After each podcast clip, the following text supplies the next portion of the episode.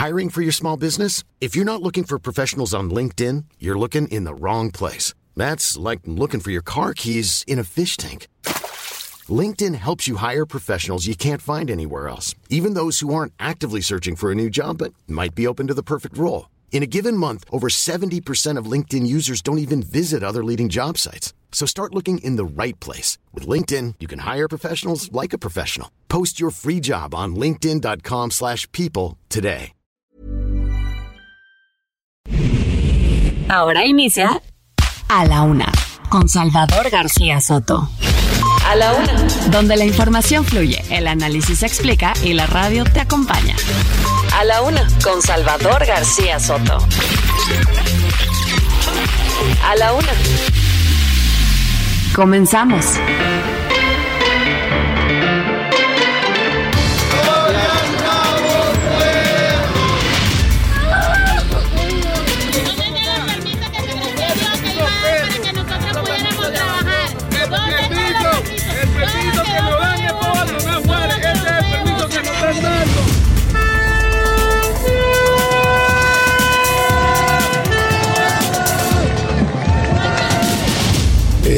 Marcelo, el secretario de Relaciones Exteriores, quien se encarga del tema migratorio.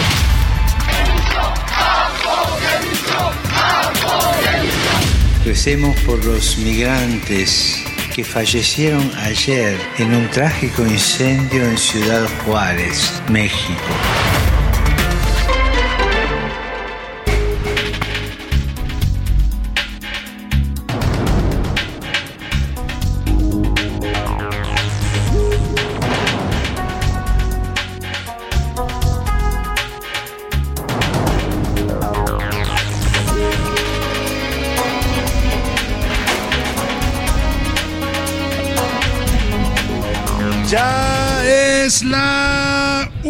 La tarde en punto en el centro de la República y los saludamos con mucho gusto. Estamos iniciando a esta hora del mediodía a la una este espacio informativo que hacemos para usted todos los días a esta misma hora del día. Aquí estamos listos para entretenerle, para informarle y también para acompañarle en esta parte de su día, en este miércoles, miércoles 29 de marzo. Estamos llegando ya prácticamente al final, a la recta final del mes de marzo. Vamos a empezar abril y estamos llegando también ya a la víspera de las vacaciones de Semana Santa. Los niños en este momento gritan, ah, porque empieza ya las vacaciones este próximo viernes para ellos, para los papás también y para los que tengan la fortuna de tener vacaciones en esta temporada. Pues váyanse preparando, ya la gente está haciendo sus maletas, preparando la salida, si se puede a la playita, si no por lo menos a pues al campo, aquí a Cuernavaca. Bueno, mire, de perdida Acapulco en la azotea, pero de que hay que darse un buen, una buena refrescada en estas vacaciones de Semana Santa, que además lo amerita el calor, hay que hacerlo sin duda alguna. Un miércoles soleado en la capital de la República, 23 grados centígrados,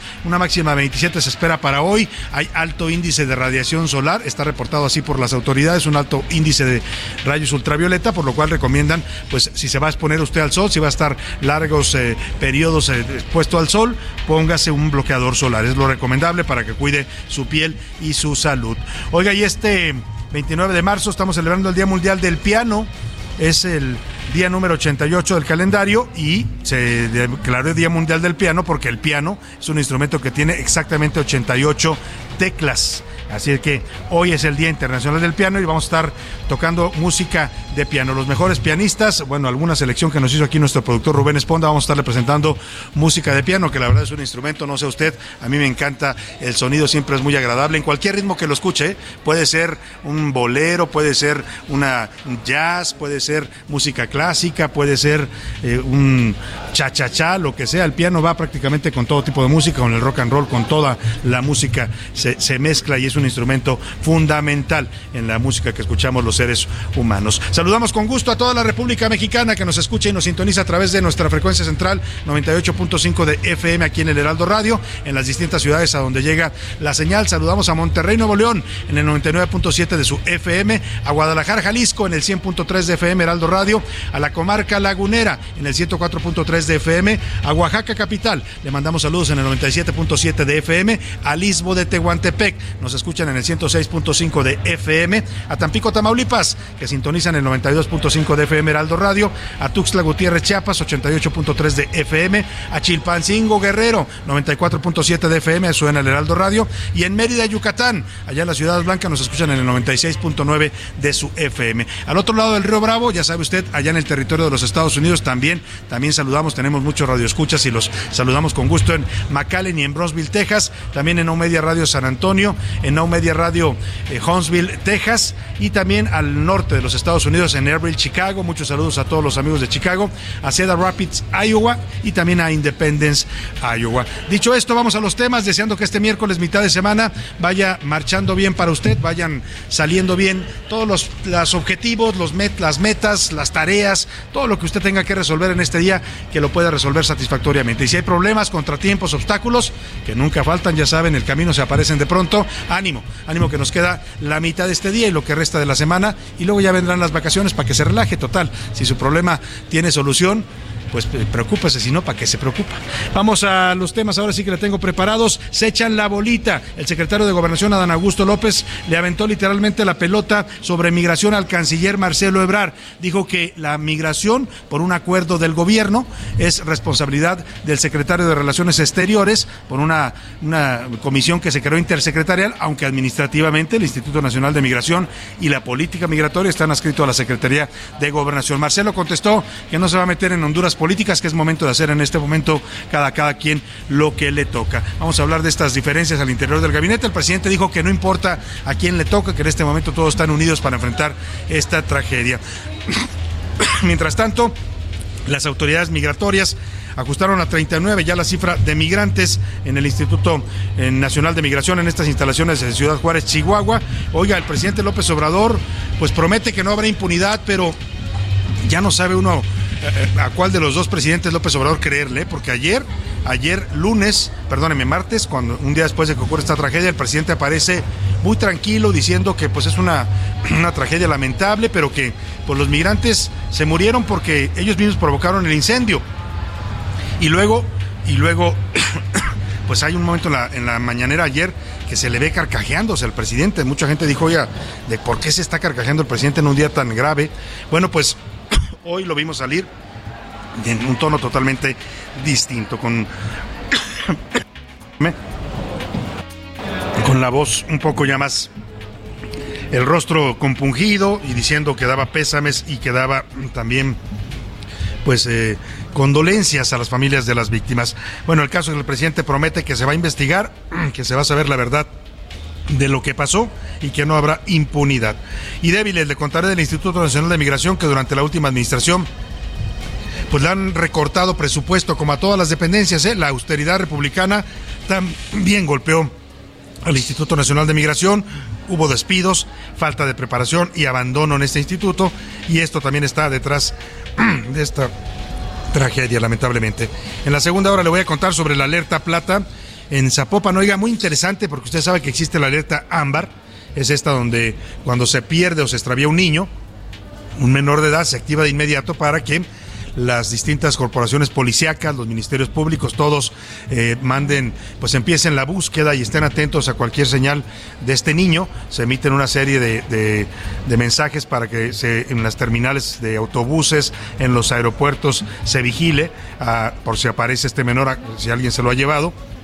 Bueno, en Zapopan, Jalisco, están haciendo esta alerta plata que es más o menos lo mismo, pero para los adultos mayores, para aquellos adultos mayores que a veces salen a la calle y se desorientan, se pierden, ya no saben para dónde está su casa y bueno, empiezan a deambular solos por las calles. En esos casos se puede activar también esta alerta plata, le voy a platicar en qué consiste. En los deportes parejos, la Federación Internacional de Atletismo ya no va a permitir que participen atletas transgénero en competencias de mujeres cisgénero. Además, a los Leones, México va a enfrentar a Estados Unidos en las semifinales de la Nations League, la primera gran prueba de Diego Coca como director técnico nacional. En el entretenimiento, Anaya Rega nos cuenta sobre la agresión que sufrió el equipo de producción de Jimena Sariñana, esto en la feria de Texcoco, donde se estaba presentando esta cantante, nos va a contar todo lo que pasó en ese lugar. Como ve, tenemos un programa con mucha información, con muchos temas importantes, interesantes para para informar, para comentar y también para opinar, para debatir. Y para eso, para que usted participe, nos haga llegar sus opiniones y comentarios sobre los temas de la agenda pública, le hago las preguntas de este miércoles. En A la Una te escuchamos. Tú haces este programa. Esta es la opinión de hoy.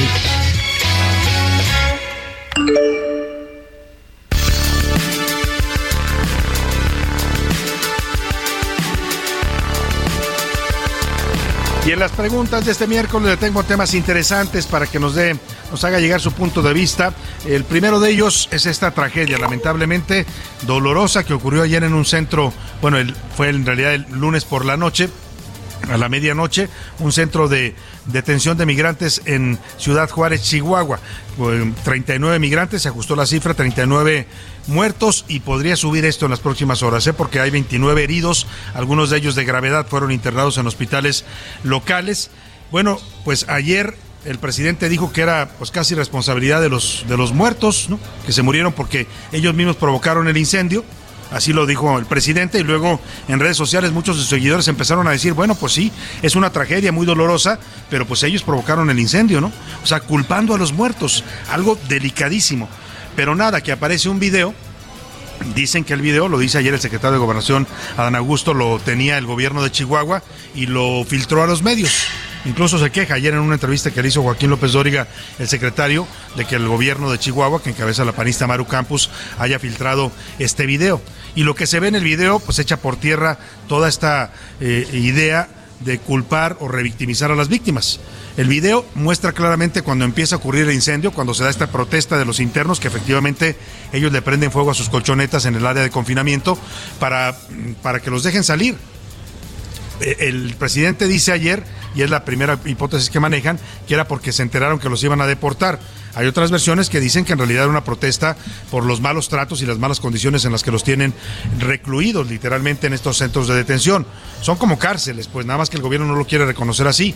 Dicen, son centros de, transferencia, son centros eh, de detención temporal. La realidad es que lo que se ve en el video es una celda y en esas celdas empieza este incendio, pero luego se ve pasar, eh, hay una puerta, una reja que divide el área de confinamiento del área para la salida, y hay dos o tres vigilantes, dos o tres oficiales del Instituto Nacional de Migración que están ahí, que ven cómo empiezan a, arder las, las, las eh, llamas, pues, por los colchones incendiados, que ven a varios migrantes que se acercan a la puerta queriendo salir y nunca les abren la reja. Y se les ve transitar por ahí y de pronto desaparecen los oficiales y los dejan abandonados literalmente a los migrantes.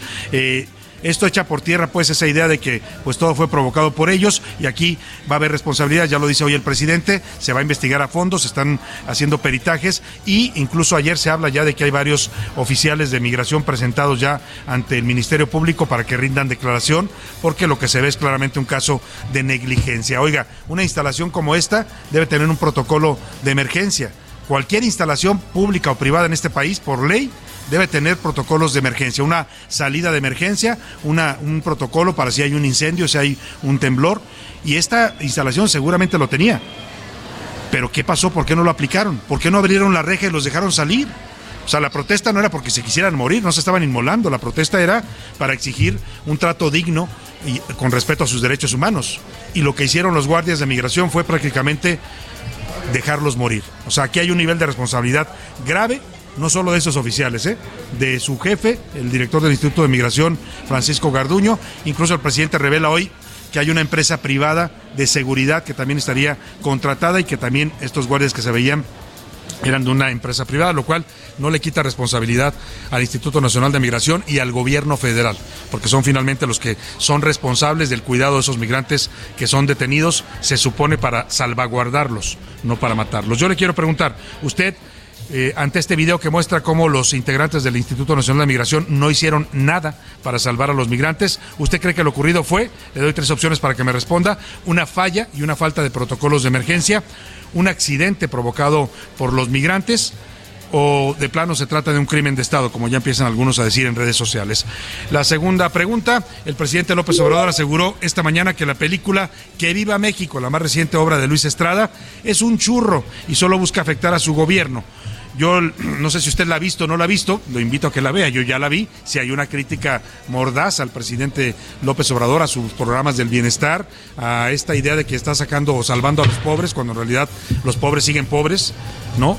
Eh, lo que muestra Luis Estrada en esta película. Ah, no es el tema principal López Obrador, ¿eh? No es toda la película una crítica a López Obrador. El tema más fuerte es una crítica a la sociedad mexicana. Y de refilón le da su repasada al gobierno de la cuarta, cuarta transformación. Yo le quiero preguntar, ¿por qué cree usted que el presidente eh, dice eso de esta película. No sé si ya la vería, ¿eh? porque igual no la vio y le contaron sus colaboradores, como suele pasar, y sobre eso opina el presidente.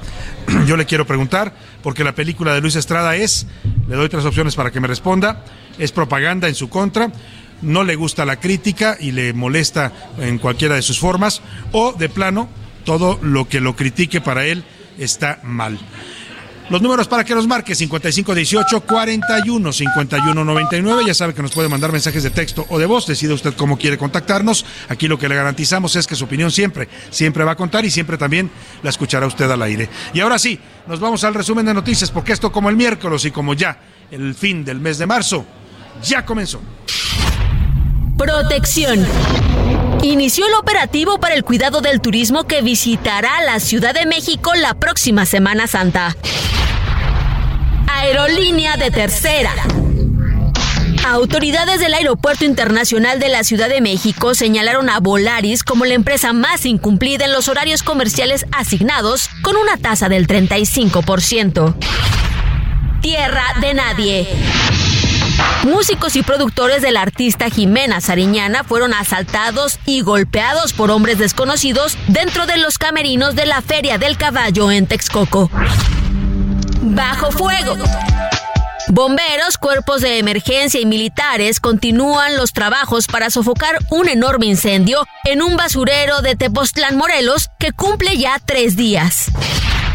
Protestas. Miles de colombianos salieron a las calles en la capital de aquel país para pedir la prohibición de las corridas de toros en todo el territorio colombiano. Una de la tarde con 16 minutos y vamos a la información. El gobierno de Chihuahua hizo un ajuste a la cifra de migrantes muertos después del incendio ocurrido el lunes por la noche en la estación migratoria de Ciudad Juárez. Son 39 los migrantes que perdieron la vida.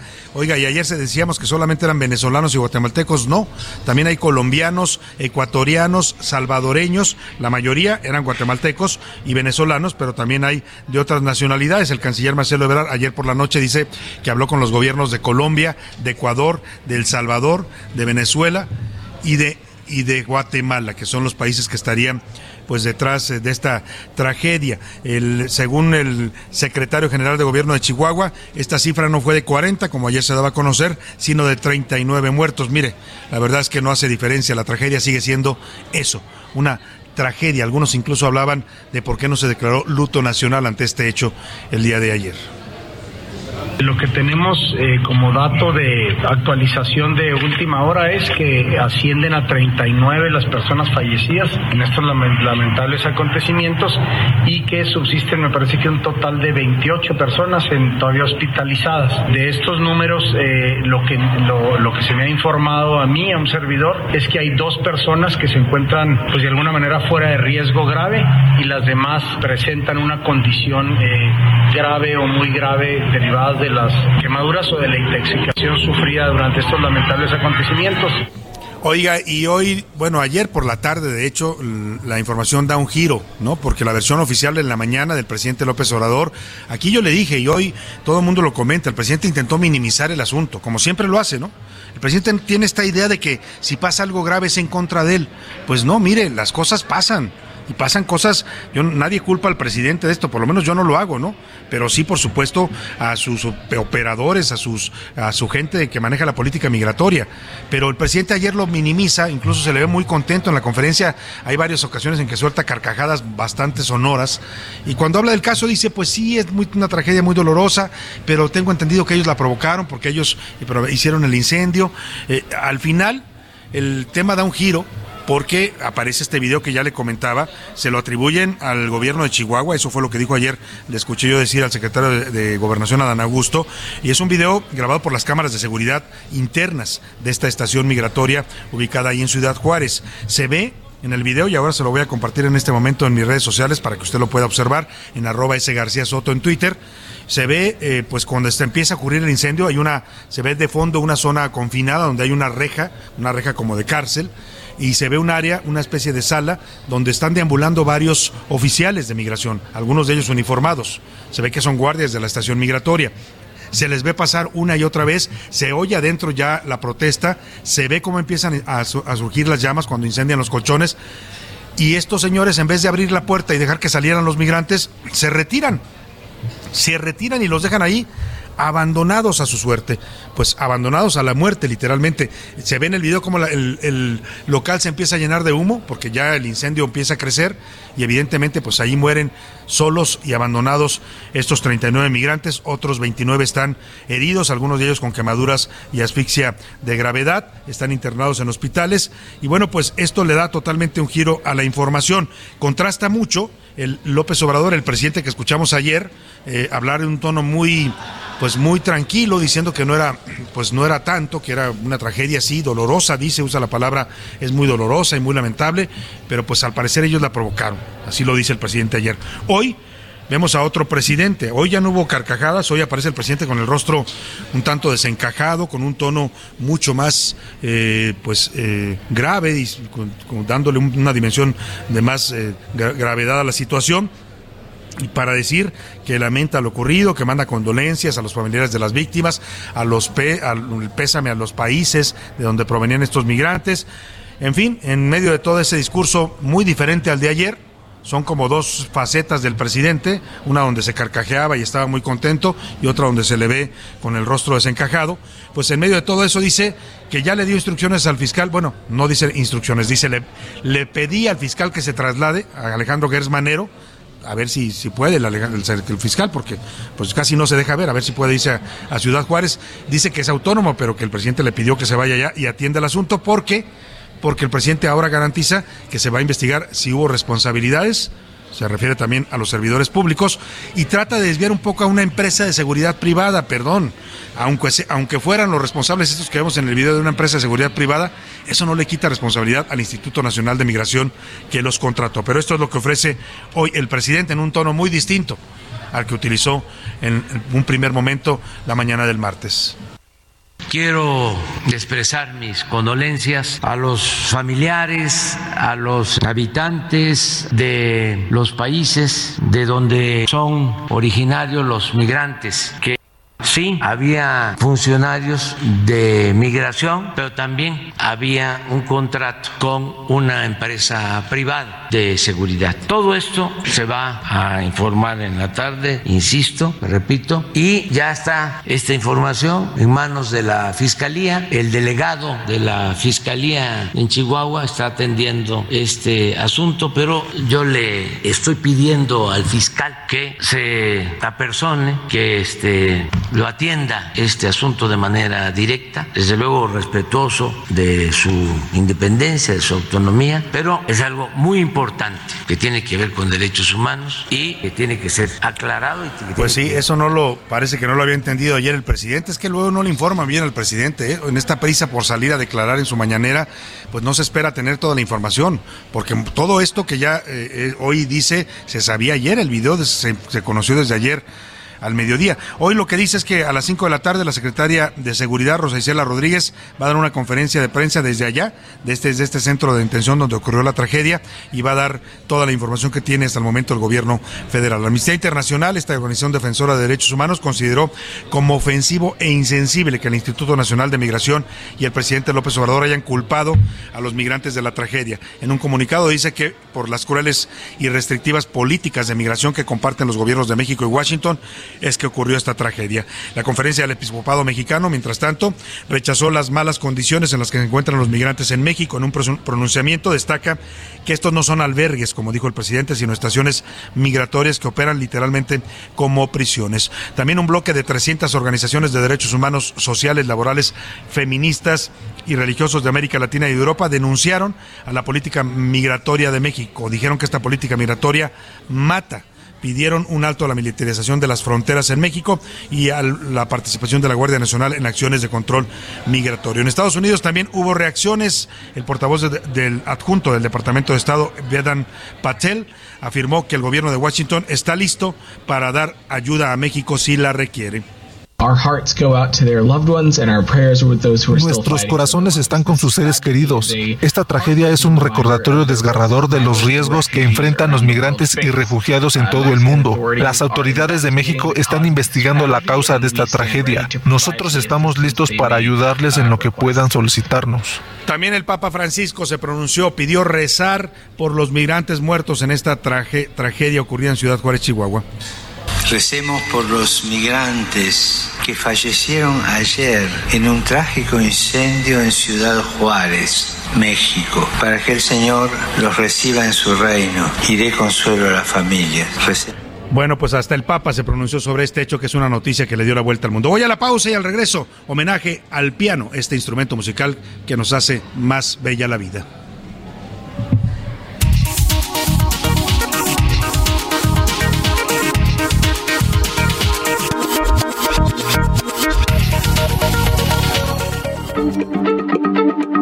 Heraldo Radio, la H se lee, se comparte, se ve y ahora también se escucha.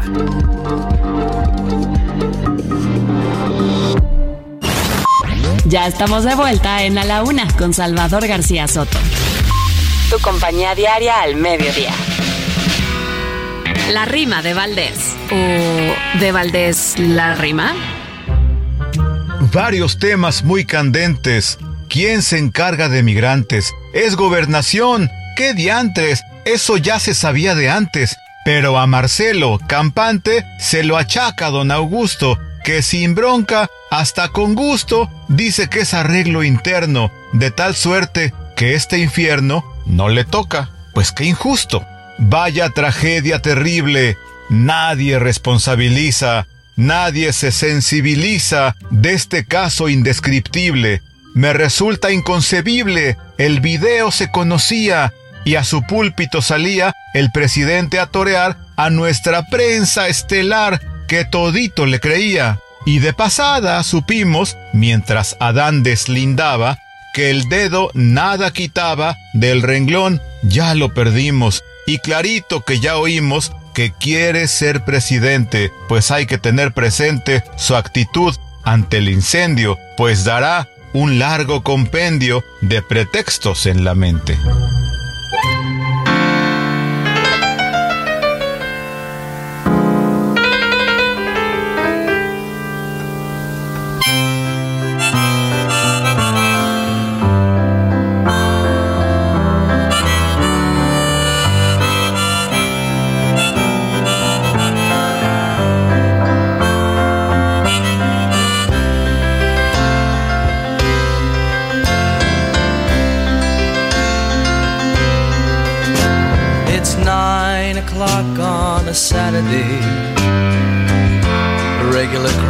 shuffles in. There's an old man sitting next to me, making love to his tonic and gin.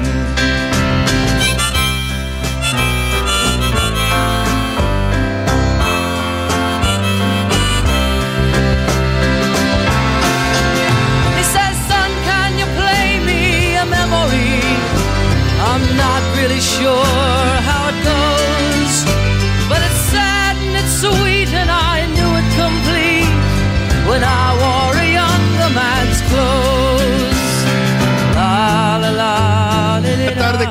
32 minutos y qué manera de arrancar este homenaje al piano, a la música de piano. Hoy se conmemora el Día Mundial del Piano, ya le explicaba porque es el, día 88 del calendario y el piano tiene 88 teclas exactamente. Arrancamos con esta que se llama justamente Piano Man o El Hombre del Piano del gran cantautor estadounidense Billy Joel. Es una canción de 1973 y muestra el poder que tiene en la música el piano. ¿eh? Solo con un piano y una armónica se crea una melodía que para muchos ya es inolvidable. Habla de la historia de un pianista que toca en un bar, en un bar, en un bar a donde acuden pues muchas eh, personas, algunos fracasados, ¿no? Que van allá a curar sus penas y este hombre siempre está alegrando y pues haciendo pasadera la vida y llevadera la vida para estas personas que acuden a ese bar. Escuchamos un poco más de Piano Man de Billy Joel y seguimos con más para usted aquí en la Una.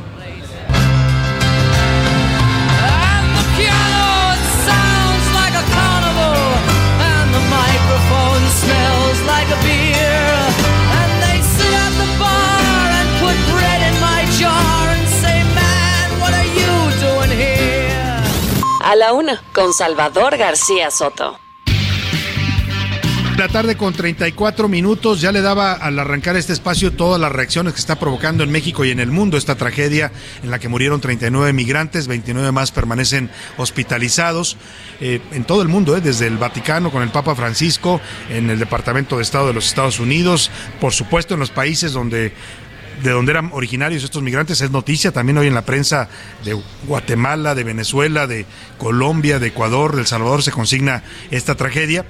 Y bueno, ¿qué hay detrás de esto? O sea, no es un caso espontáneo que surgió de la nada, por supuesto se van a investigar las responsabilidades, se van a deslindar responsabilidades penales si las hay por todo esto que ya le comentamos, el video que circula y la posible negligencia criminal en que incurrieron los funcionarios de este centro de detención ahí en Ciudad Juárez, funcionarios del Instituto Nacional de Migración, pero la realidad es que cuando uno revisa cuáles son las condiciones en las que se encuentra el Instituto Nacional de Migración, mire, les ha tocado enfrentar en, esto, en este gobierno, desde la última parte del gobierno de Peña Nieto empezó esta oleada de migrantes de Centro y Sudamérica que empezaron a llegar a México, se agudizó en lo que va de este gobierno, es la peor crisis migrante de la historia que se recuerda en este país. Y en, mientras esto ocurría, el gobierno de México hacía acuerdos bastante pues eh, dudosos y cuestionables con Estados Unidos. Eso de aceptar que nos mandaran a 30 mil migrantes cada mes. Oiga, ¿dónde, ¿dónde los ponemos? Aquí lo comentamos mucho tiempo.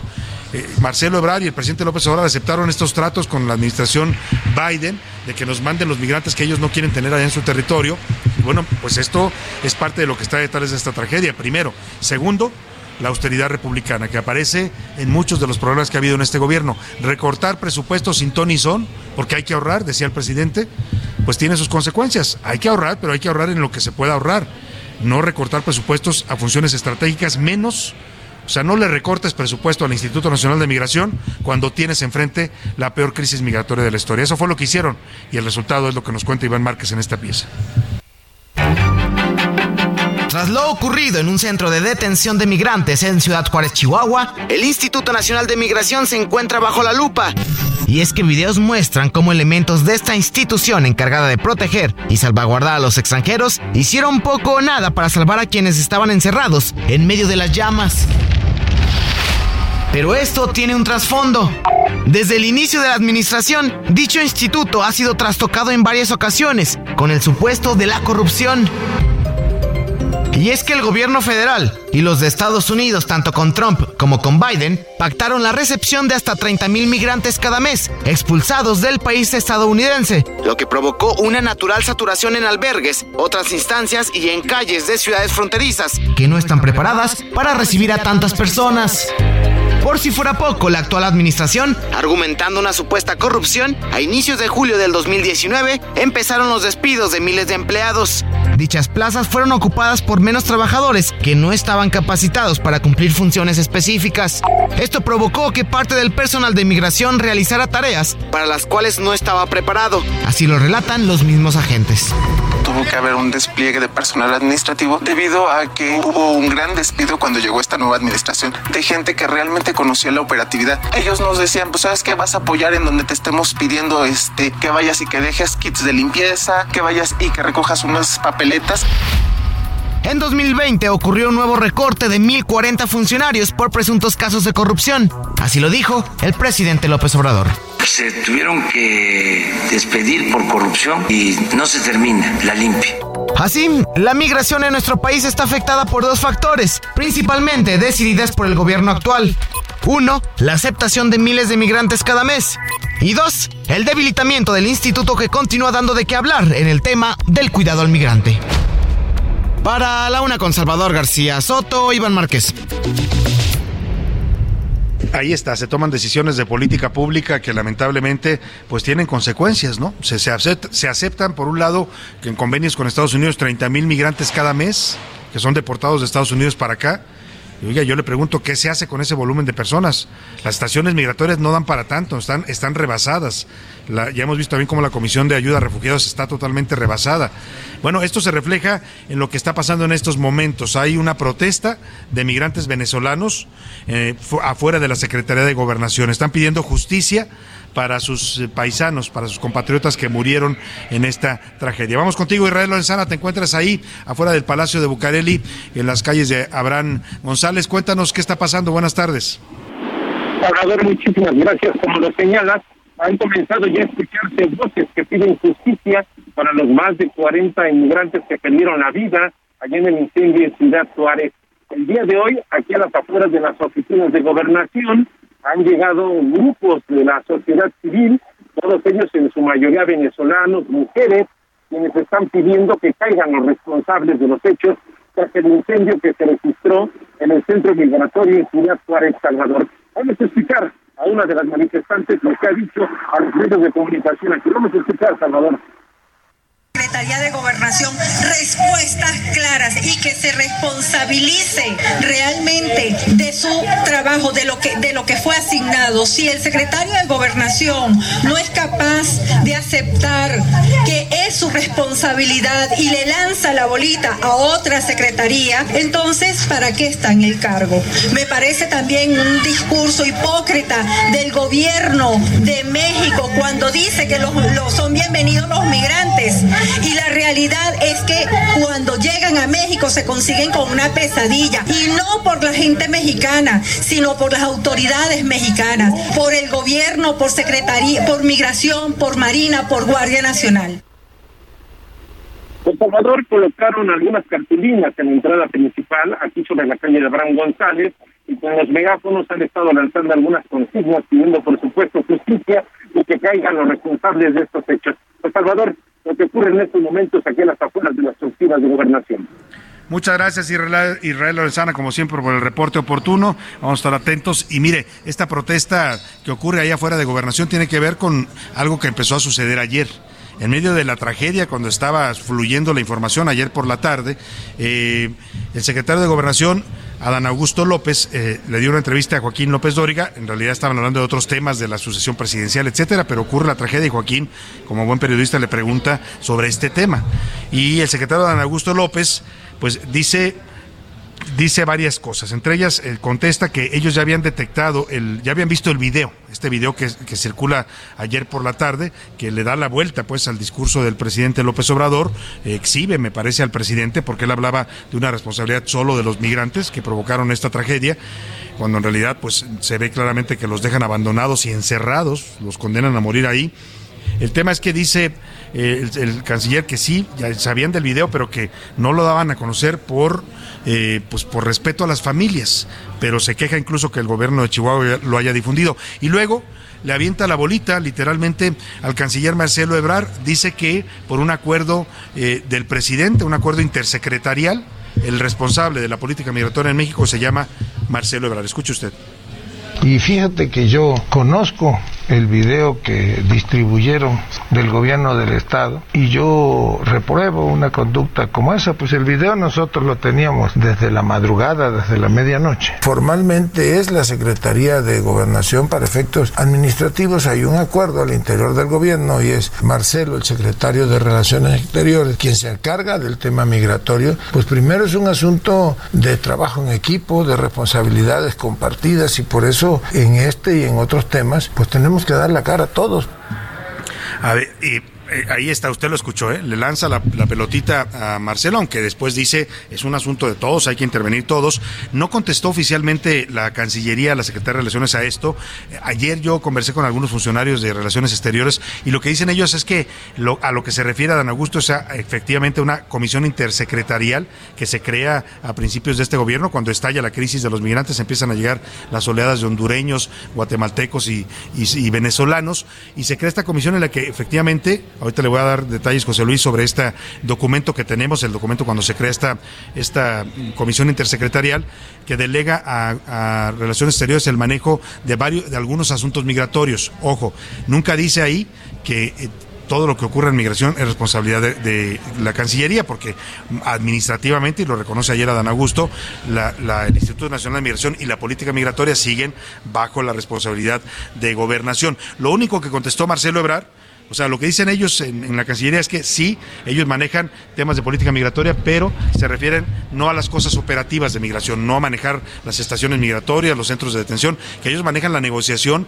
con países. O sea, si hay que negociar con Estados Unidos, va el canciller o la gente de la Cancillería, si hay que negociar con Guatemala también, toda la parte, digamos, política.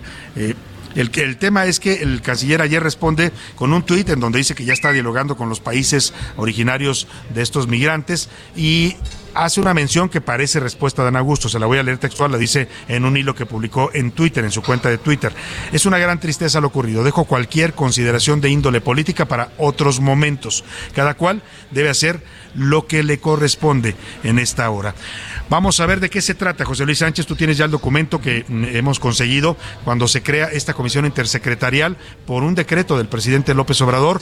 Platícanos, ¿cuándo se crea y qué es lo que dice esta acta constitutiva? Se crea el jueves, Salvador, jueves 19 de septiembre de 2019. Tenemos aquí el documento, es el decreto oficial que fue publicado en el Diario Oficial de la Federación. Eh, es un decreto firmado por el presidente López Obrador. Y bueno, se crea oficialmente la Comisión Intersecretarial de Atención Integral en Materia Migratoria. Ese es el nombre oficial que le dan a esta comisión. Y bueno, entre varias de, sus, de las funciones que, eh, alega esta nueva comisión, bueno, pues está el establecer las acciones de carácter prioritario y de ejecución inmediata que se requieren para el cumplimiento de estrategia migratoria, determinar mecanismos de comunicación interinstitucional, promover celebración de convenios de colaboración entre dependencias, órganos y órganos desconcentrados también, además de dar seguimiento y evaluar los avances en la ejecución de la estrategia y aprobar los lineamientos de operación y funcionamiento de la estrategia migratoria. Esta comisión la encabeza Relaciones Exteriores. Correcto. Que es lo que, a lo que se refiere ayer a Dan Augusto, ¿no? Cuando dice esa responsabilidad de Marcelo Ebrard. Eh, pero el documento no dice como tal que la parte operativa la tenga que hacer Relaciones Exteriores. No, incluso en su artículo 3 de este decreto dice la comisión está integrada por los titulares de las dependencias y enumera y el primer lugar está Secretaría de Gobernación, luego está la Secretaría de Relaciones Exteriores y bueno, después Protección, Hacienda, Bienestar y demás. Pero en primer lugar está Gobernación. Bueno, pues ahí está, se están echando la bolita. ¿Usted qué piensa? Eh, el, secretario se defiende con este, con esta creación de esta comisión interinstitucional donde le dijeron, a ver, tú te haces a un lado y el que se encarga de política administrativa, perdón, de política migratoria es Marcelo Ebrard. Y Marcelo Ebrard dice, pues esto no es un asunto de, de la Cancillería y todos tenemos que intervenir. Le preguntaron hoy por la mañana a Dan Augusto López justamente sobre los avances de este caso y también le, le preguntaron los reporteros si afecta esto sus aspiraciones presidenciales. Esto fue lo que respondió hay un trabajo conjunto de todo el gobierno federal, participa el Instituto Mexicano del Seguro Social, el ISTE, desde luego como instancia atendiendo de manera directa al Instituto Nacional de Migración, ya están trabajando en las investigaciones la Fiscalía General de la República y en fin está todo el gobierno federal ahorita enfocados prioritariamente en la atención de, de quienes aún permanecen hospitalizados. ¿No afecta sus aspiraciones a usted como candidato a la presidencia este incidente que ocurrió en el Instituto Nacional de Migración? Bueno, yo no he manifestado ninguna aspiración. Bueno, ayer dijo que sí iba a ser presidente. Ah, bueno, pero eso es distinto, man.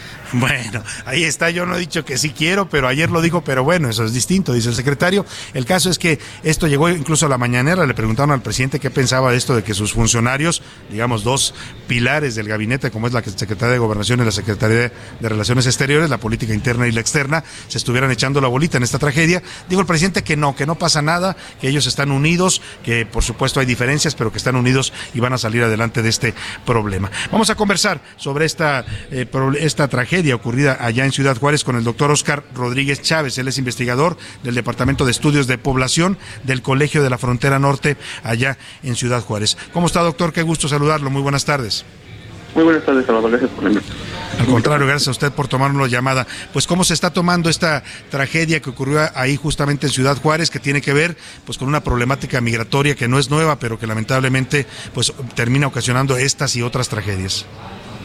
Pues como tú mencionas, eh, esta problemática no, no es nueva, eh, por lo menos tiene del 2019 que se ha estado eh, dado un incremento de la, de la migración, particularmente a las ciudades de la frontera norte, y que básicamente todo esto es a causa de una, una política migratoria mm, quebrada, este, que, que, no, que ya no ha funcionado, y que en lugar de buscar la seguridad y el bienestar de, de, la, de los migrantes que están en tránsito por México y que se dirigen hacia Estados Unidos, pues lejos de, ver esta seguridad, pues han, se ha dado una política de criminalización y de, este, dejar de, una barrera para que los migrantes ya no puedan estar a los Estados Unidos y por su parte otras otras políticas que han impedido que estas personas puedan solicitar a Estados Unidos como poder cruzar hacia este país Claro. Ahora, esto que usted me dice, doctor, eh, y ustedes en el Colegio de la Frontera Norte estudian particularmente este tipo de fenómenos, eh, lamentablemente hemos caído en eso ante la incapacidad, digamos, del gobierno mexicano de procesar este volumen de migrantes que está llegando, por un lado, por nuestra frontera sur, que siguen llegando oleadas de migrantes, y por otro lado, deportados desde el norte con estos acuerdos que hizo eh, el gobierno de López Obrador con Washington para aceptar 30 mil migrantes cada mes. Pues hablamos de una, una, una instituciones que se ven rebasadas en este caso el Instituto Nacional de Migración, y terminan aplicando lo que dice usted, esta política carcelaria prácticamente. Sí, efectivamente, como digo, como te menciono, todo esto ha dado a un incremento no solo de la migración que, vemos, eh, los migrantes que vemos aquí en la ciudad, sino también en, las propias estaciones o centros de detención, como lo que ocurrió aquí en Ciudad Juárez, y que pues a propician que, estén en, situaciones este, vulnerables, de riesgo, y que pues en el último instancia provocaron esto, esto que ocurrió lamentablemente hace unos días que se está, se está haciendo ya la investigación respectiva, que se van a delindar responsabilidades. Esto debería, según su punto de vista, doctor, quedar al nivel de, de estos guardias que se ven en un video donde prácticamente abandonan a su suerte a los migrantes en lugar de liberarlos y dejar que se salvaran de, esta, de este incendio, eh, o, cree que debiera llegar más arriba en la responsabilidad lo, lo que resulte pues de, este, de esta tragedia en, en cuanto a materia penal eso tendría que tener resultados o consecuencias más más a más alto nivel. De hecho, yo creo que lo primero que tendría que pasar sería ver o revisar los protocolos que se siguen ah, de, detención en las situaciones de, de, Nacional de Migración, dado que, como pudimos ver en los videos, se ha estado este, manifestando, pues si hay una forma en que debe suceder, únicamente hay un incremento de, de la, su detención y que no se ven las consecuencias o los de los que Me gustaría agregar que además de eso, también esto derivó de un operativo que dio en la ciudad a la mañana, en donde estaban en la calle bueno, parece que se está cortando un poco la comunicación con el doctor eh, Oscar Rodríguez, pero vamos a ver si podemos un poco mejorar la llamada porque es muy interesante esto que nos está diciendo, los precedentes que hubo para esta tragedia, pues esto, esto que ocurrió hace una semana con esta oleada de migrantes que quiso entrar por la fuerza a, atravesar la frontera. Doctor, le quiero preguntar también, porque me imagino que ustedes están dando seguimiento a este fenómeno, ¿cómo está impactando este problema migratorio, esta crisis migratoria, porque no se le puede llamar de otra forma, a ciudades fronterizas, en este caso a Juárez, pero también a Tijuana, pero también a Reynosa, todas las ciudades que, están recibiendo estas oleadas de migrantes. No parece que no me escuche ya el doctor. Se, se cortó la comunicación. Bueno, pues vamos a dejar ahí. Eh, eh, ahí está el doctor, ¿ya me escucha? No tenemos problemas otra vez con la comunicación. Le ofrezco una disculpa. Eh, bueno, pues vamos rápidamente a información de último momento. ¿Qué nos tienes, José Luis Sánchez? Salvador, Salvador, hace unos minutos. Eh, Salvador, hace unos minutos el Papa Francisco acaba de ser hospitalizado. Habíamos escuchado el audio del Papa Francisco hablando de la migración y bueno, pasos unos minutos el Vaticano informa que el Papa Francisco fue hospitalizado. Es una revisión de rutina. Eh, recordemos que el Papa tiene ya una afectada las dos rodillas y eso incluso llegó a, a decirse que podía renunciar por ello, pero bueno, es una revisión de rutina y actualmente actualmente está hospitalizado. Allá- Vamos a ver allá en. Roma Allá en Roma está hospitalizado y nada más es simplemente este tema de una revisión. Oye, y en esta polémica que se trae en el gobierno federal eh, por este tema de si hay o no territorios en México dominados por el narco, lo, ha- lo declaró la semana pasada Anthony Blinken en una comparecencia ante el Senado, lo ratifica ayer Alejandro Mayorkas, el presidente López Obrador acá responde que es falso, que no es cierto, que hay un control total del territorio mexicano por parte de su gobierno. Eh, hoy Estados Unidos da una especie de, de- de matiz a sus posiciones. ¿Qué fue lo que dijeron hoy en la Casa Blanca? Brian Nichols, que es el encargado para América Latina del Departamento de Estado de Estados Unidos, dio una entrevista a la agencia EFE, esta, esta agencia francesa, y bueno, matizó un poco lo que ya había dicho tanto el secretario de Seguridad Mallorcas como el secretario de Estado Blinken. Él dijo que sí, que en efecto hay zonas, pero zonas afectadas. Ya matizó, ya no cambió, cambió el controladas por afectadas. Ah, es que había zonas afectadas por el crimen organizado en nuestro país. Entonces o sea, ya no hablan ya así de un, medio matiz, de un, ¿no? un autogobierno del narco. Exactamente, ya no. y- decían. Exactamente, y bueno, hoy también el presidente López Obrador se echó en contra de- del señor Mallorcas, que ayer le informamos que había dicho También ese le tema. contestó. Entonces, mientras tanto, ya matizaron los. Bueno, pues ahí está. Ya se nos fue la primera hora, muy rápido, pero tenemos mucho más todavía para compartirle y para informarle en la segunda hora de a la una. Nos vamos a ir a la pausa con esto que es un clásico pues, de la música de piano. Es uno de los más grandes compositores de la historia, uno de los genios de la música, así se la cataloga a Ludwig van Beethoven. Eh, compuso este tema en 1810, eh, aunque eh, fechado el 27 de abril, para Elisa fue dado a conocer 40 años después de la muerte del compositor alemán y descubierto por un musicólogo que encontró esta melodía entre los manuscritos de una exalumna y pretendiente también del músico alemán. Se llama Balada para Elisa y es una de las obras de la música, a mi gusto, espero que a usted también le parezca, más bellas que se han compuesto. Regresamos a, a la segunda hora de a la una. Y aparte, diversión salsa.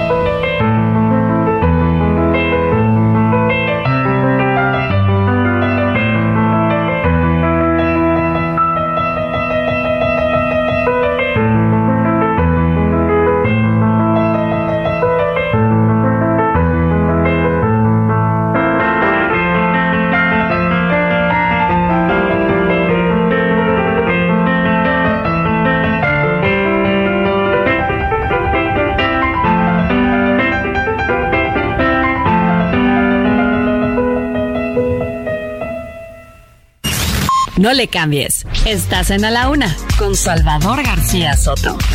Información útil y análisis puntual. En un momento regresamos.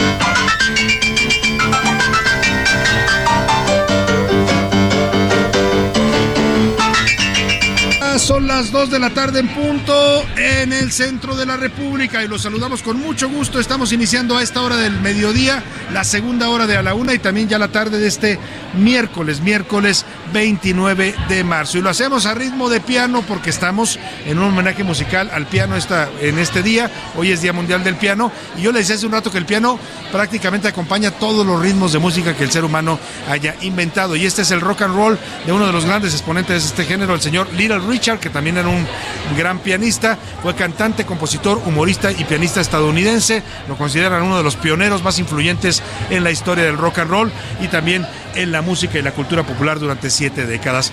El piano es un instrumento que nos alegra la vida, que nos pone ritmo, que le pone ritmo a nuestra existencia y así lo homenajeamos hoy en la laguna. Vamos a esta segunda parte, ahora le cuento lo que le tengo preparado todavía, mucha información, historias, noticias, entrevistas en esta segunda hora de la una y vamos a seguir escuchando a este gran rock and roll del señor Little Richard. The old rock and roll. I like the old time rock and roll.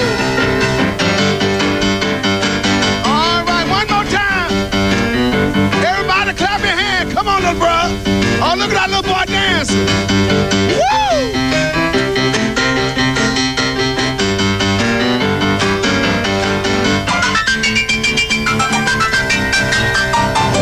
Pues ahí está.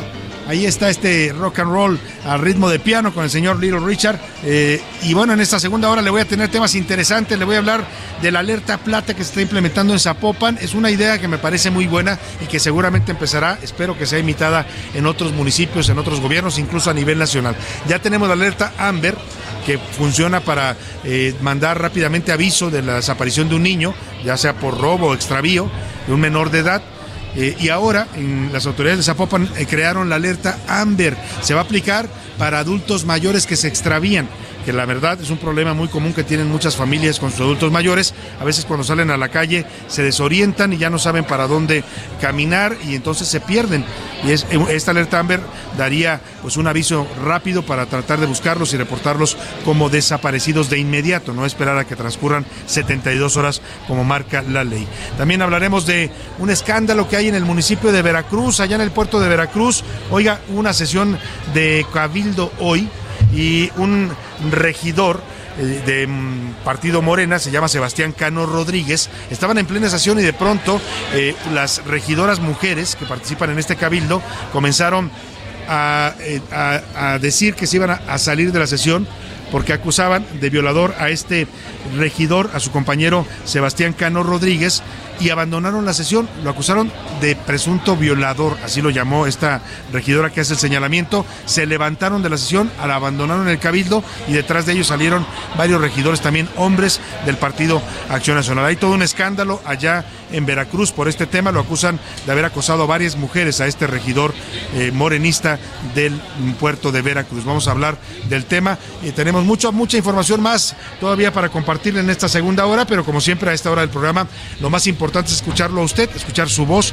sus comentarios y opiniones. Y para eso, para eso saludo con gusto acá en la mesa. Ya está en la cabina Laura Mendiola, perdón, Milka Ramírez. ¿Cómo estás, Milka? Buenas Muy tardes. bien, Salvador, aquí en cabina escuchándote y saludándote con muchísimo gusto.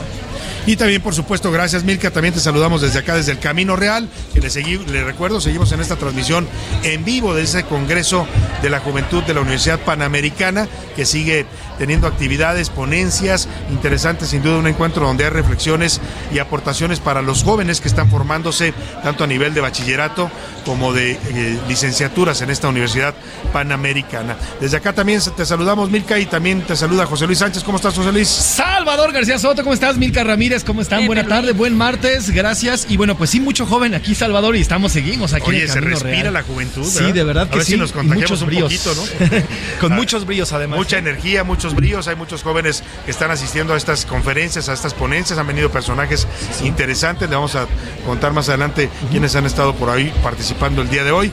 Por lo pronto, por lo pronto vamos a lanzar, como siempre lo hacemos a esta hora del programa Milka José Luis, la pregunta. ¿Qué dice el público?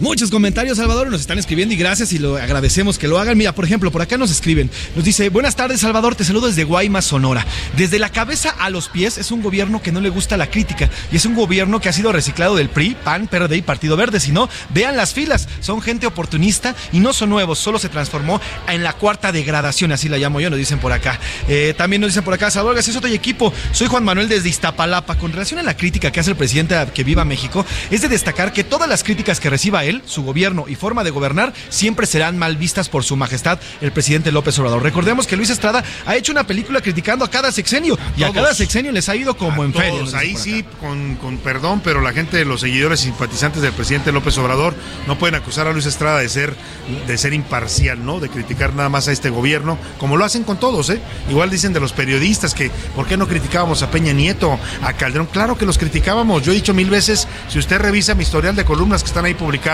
Yo publico la columna Serpientes y desde hace ya 22 años, 22 años o 23 va a cumplir ya la columna. Desde entonces tengo críticas a Ernesto Cedillo, que empecé a escribir cuando era presidente, a Vicente Fox, a Felipe Calderón, a Enrique Peña Nieto y hoy también a López Obrador, porque para eso en mi concepto, para eso es la prensa, la prensa crítica para hacer la crítica al poder. Es lo que hace Luis Estrada, igual criticó a Peña Nieto, igual a Calderón con el infierno, a Peña Nieto con la dictadura perfecta, ¿no? Antes hizo esta de la ley de Herodes, con la que era una crítica demoledora al viejo sistema del PRI, y hoy hace esta en donde, ojo, Vaya a ver la película ¿eh? para que se forme su propio criterio, por supuesto, en medio de esta polémica. Yo ya la vi, por eso se lo cuento. Es larga, si puede y le alcanza para pagar, le recomiendo que pague una sala VIP para que la vea cómodamente, porque son tres horas, ¿no? Si no, pues bueno, se la avienta ahí en una sala y vaya temprano, le sugiero, ¿no? Porque conozco gente que la ha visto ya en horario nocturno y es muy pesado porque termina a la una y media de la mañana. Así es que bueno, dicho esto, es una crítica muy fuerte y muy buena a la sociedad mexicana. O sea, critica la idiosincrasia, los estereotipos, los, eh, los, los vicios que tenemos los mexicanos en muchos sentidos. También, también las formas, las cosas positivas. Pero, pero dentro de esa crítica hay dos o tres menciones en las que dicen, por ejemplo, los personajes que son muy pobres, pues ya no hay para comer. ¿Y qué pasó con los frijoles del bienestar? No, pues los frijoles del bienestar traían gorgojos, dice, ¿no? Y la verdad no alcanzan para nada. Y se ve a la gente ahí cobrando sus programas sociales. Ahí, y en la crítica más fuerte me pareció es al final, aparece un letrero en la última, una de las últimas secuencias, donde va un- un- una persona que era clase media y que se cayó a la pobreza, ya va a averiguar usted por qué en la trama, va pedaleando su bicicleta, porque ya no tiene automóvil, y aparece un letrero grande donde dice López Obrador para el 2024-2030. Si hay una crítica a López Obrador, no trata de él la película, no sé, no creo que nada más se dedica a hablar de eso Luis Estrada, es mucho más amplia y más interesante, pero sí, el presidente cualquier cosa que sea eh, crítica en su contra la, la descalifica. También nos dicen por acá, Salvador, buenas tardes. El Instituto Nacional de Migración debe rehacerse desde cero. Desde que tengo uso de razón, de todos es conocido que extorsionan, secuestran, abusan de los migrantes. Está más que documentado que ellos fueron los que entregaron alguna vez en aquellos tiempos a los Zetas, ¿se acuerdan? Con el tema de San Fernando.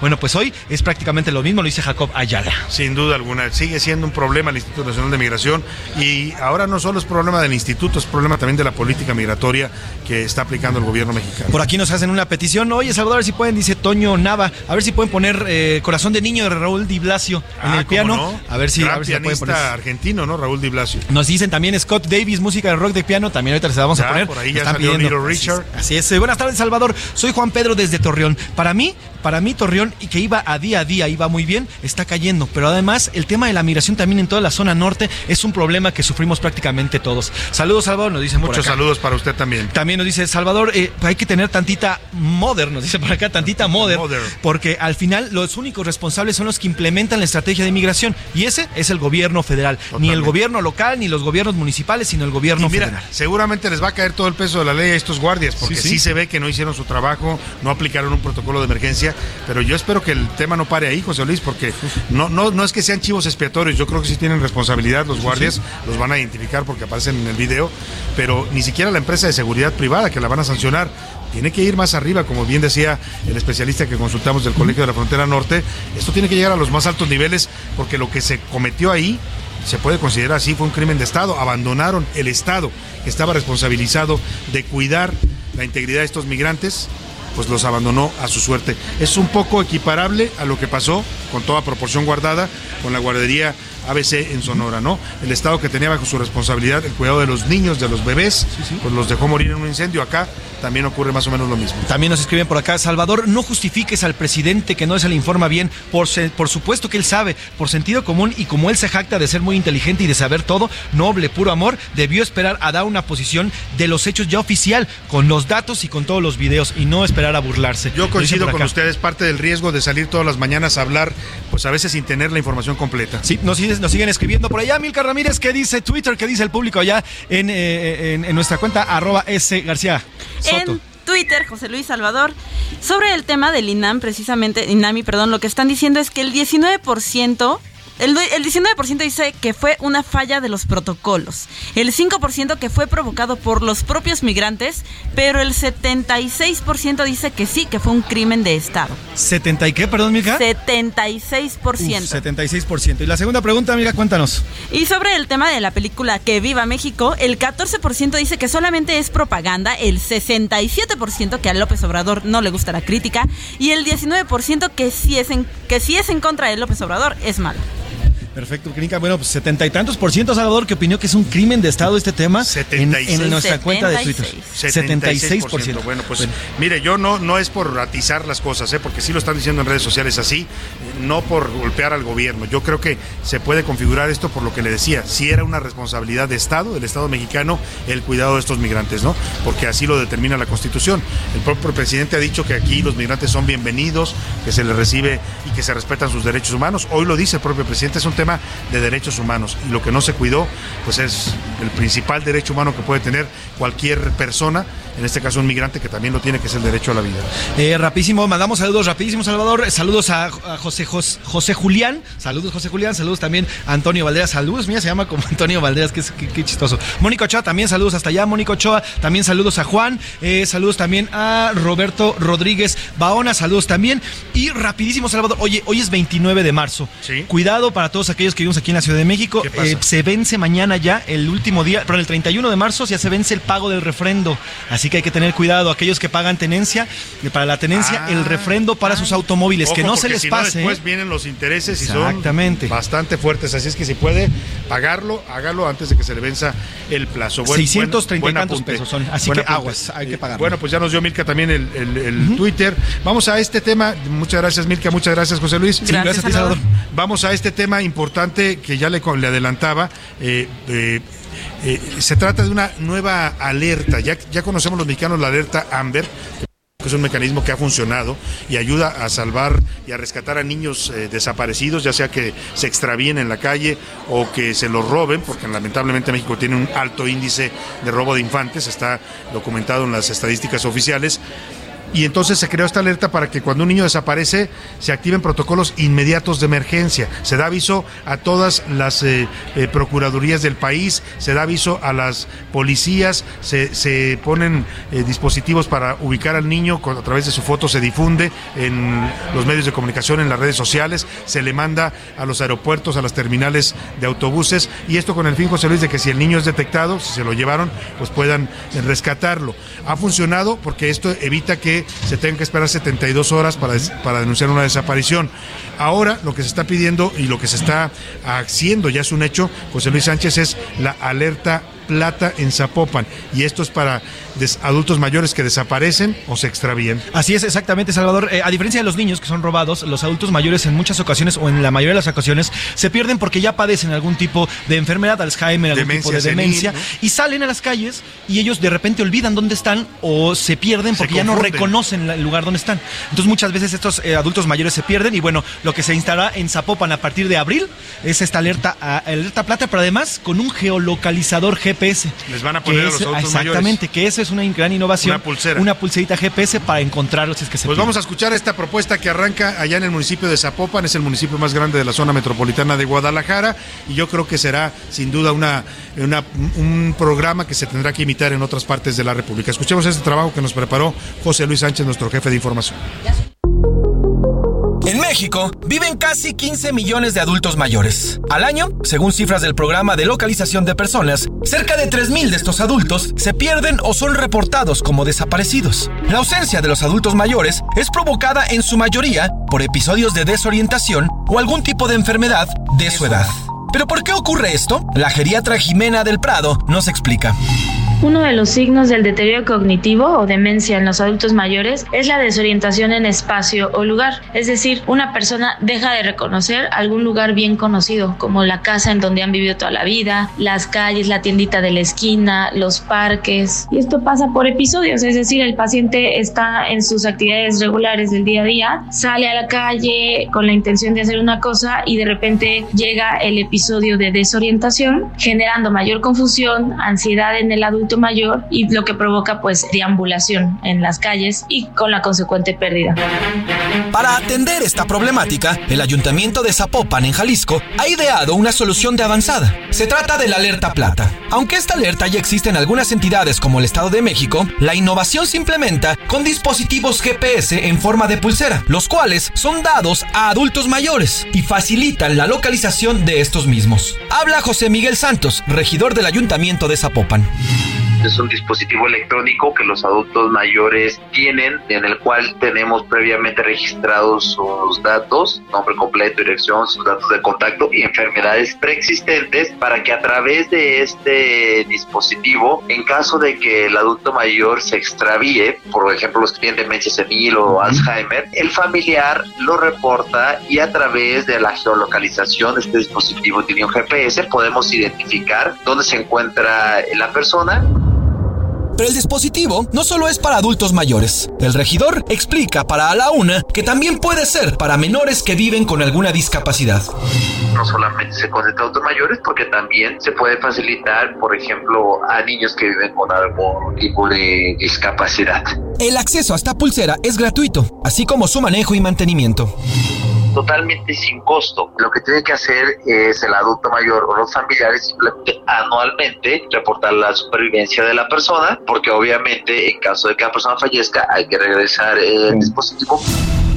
El programa es completado con fichas de desaparición, parecidas a las alertas Amber que son lanzadas cuando un menor se extravía. Alerta Plata es una ficha en donde en cuanto el adulto mayor se extravía, tenga o no tenga el dispositivo de geolocalización, nosotros eh, a través de la autorización de la familia podemos difundir esta ficha para acelerar el poder localizar al adulto mayor. Sobre los datos, el usuario no tiene que preocuparse, pues serán resguardados bajo un contrato de confidencialidad y además solamente la policía de Zapopan podrá acceder a ellos a petición de los familiares arrancamos con 100 pulseras que fueron con la prueba piloto y te puedo decir que tenemos alrededor de otras 300 en demanda, pero sobre todo ha dado muy buenos resultados. Ya hemos localizado con estas pruebas piloto personas que se han extraviado y que han regresado en menos de 6 horas.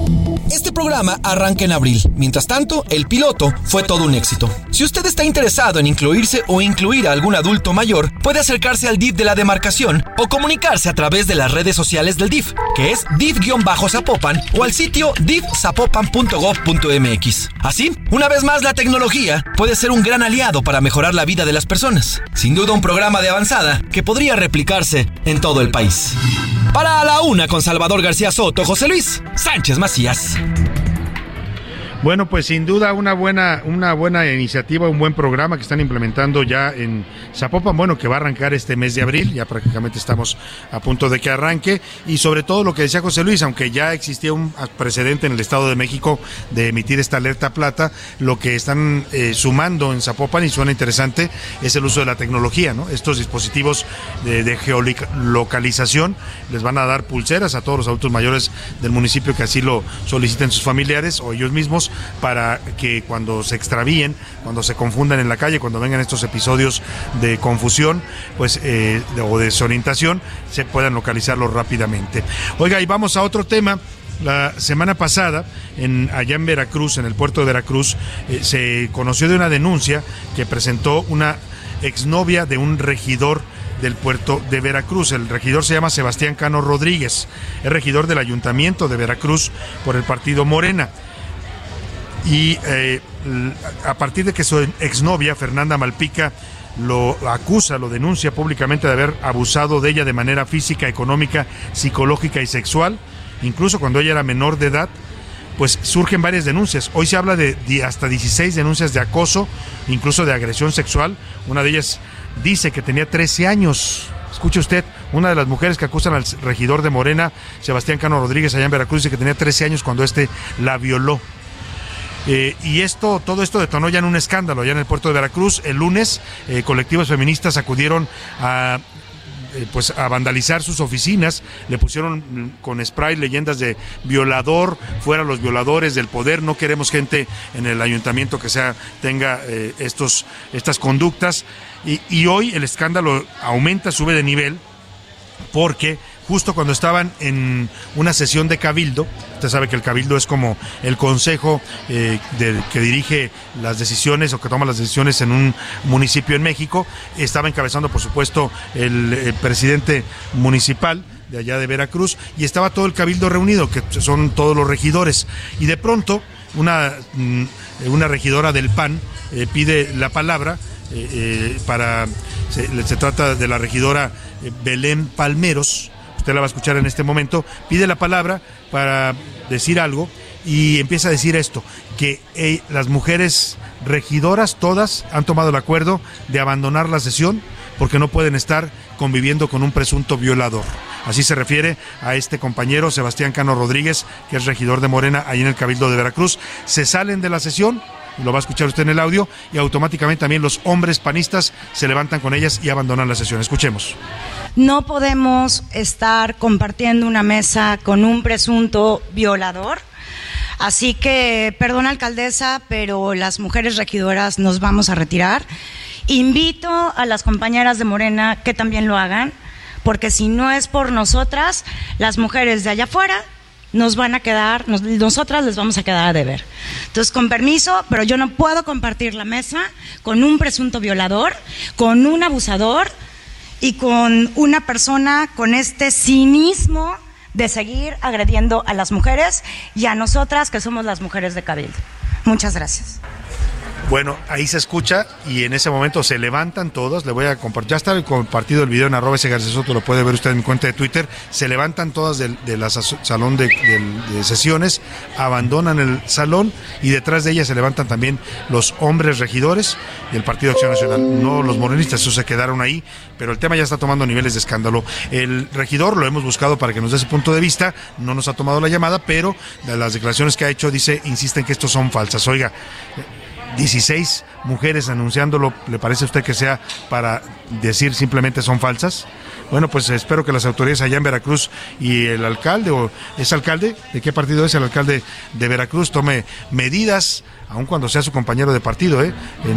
No, no, no se justifica proteger a un hombre agresor de mujeres que está siendo acusado y denunciado por 16 mujeres, algunas de ellas menores de edad. ¿Quién es el alcalde, alcalde o alcaldesa, José Luis? Se llama Patricia Loveira Rodríguez, ella es la presidenta municipal actualmente de este, de este municipio. Bueno, pues así que, por cierto, de Morena también. Y bueno, pues ahí está. Patricia Lovera Rodríguez. Señora alcaldesa de Veracruz, pues sea congruente, ¿no? Si usted dice defender los derechos de las mujeres, tendría que inmediatamente ordenar una investigación y ordenar la separación del cargo de este regidor para que se le investigue sobre estas denuncias de acusación de, pues de violación y agresión a mujeres. Nos vamos a la pausa y volvemos con más para usted aquí en A la Una.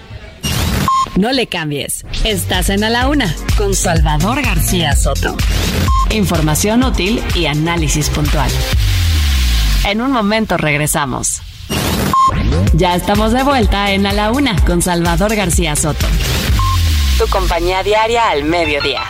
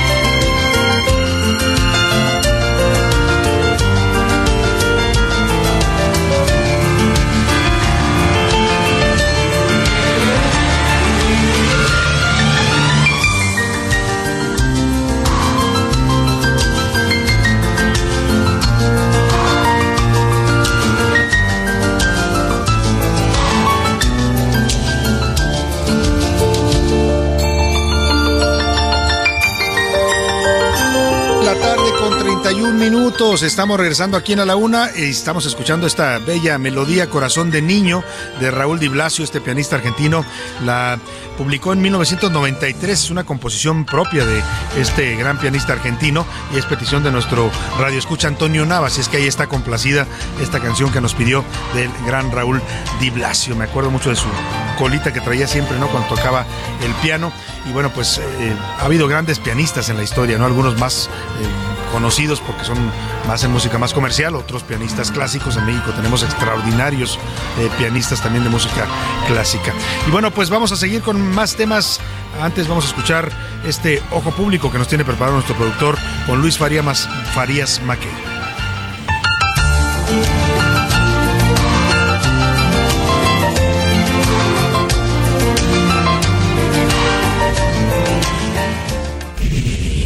A la una, con Salvador García Soto. El ojo público. En A la Una tenemos la visión de los temas que te interesan en voz de personajes de la academia, la política y la sociedad. Hoy escuchamos a Luis Farías Mackey en Buscando Sentido. El ojo público. Salvador, muy buenas tardes. No acababa de morir el eco de sus declaraciones en contra del podrio del departamentito, refiriéndose al informe sobre derechos humanos en México del Departamento de Estado norteamericano, cuando en una prisión disfrazada de albergue ardieron bajo la custodia e inacción criminal de las autoridades migratorias mexicanas 38 migrantes y 28 más se debaten entre la vida y la muerte cuando esto escuchas. ¿Y qué hizo el gobierno más humanista al respecto.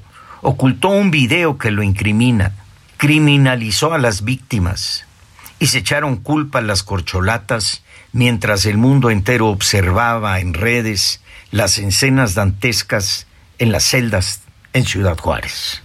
Y ello, mientras ya sin máscaras, la tiranía muestra su garra al tiempo de hacerse de la presidencia del INE por sorteo para destruirlo desde dentro como lo hizo con la Comisión Nacional de Derechos Humanos. El plan C sí existe y es ni un solo voto que no sea para nosotros, dijo el presidente.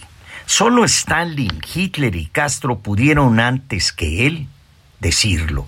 Pero lo dijo, y bajo advertencia no hay engaño posible. Sí, mi querido Salvador, en México no solo arden los migrantes bajo candados, también arde la democracia. Buenas tardes. A la una, con Salvador García Soto. Ahí está, dos de la tarde con 34 minutos. Esto que comentaba Luis Farías Mackey, pues es parte de lo que hoy se está criticando y cuestionando sobre esta tragedia migrante. Vamos a esperar las investigaciones y lo que arrojen.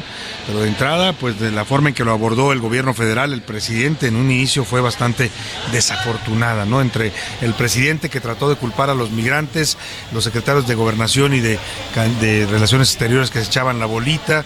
La verdad no fue un buen mensaje de cómo debe abordar un gobierno una tragedia como esta. Nadie quiere asumir la responsabilidad de algo que evidentemente es una responsabilidad de Estado.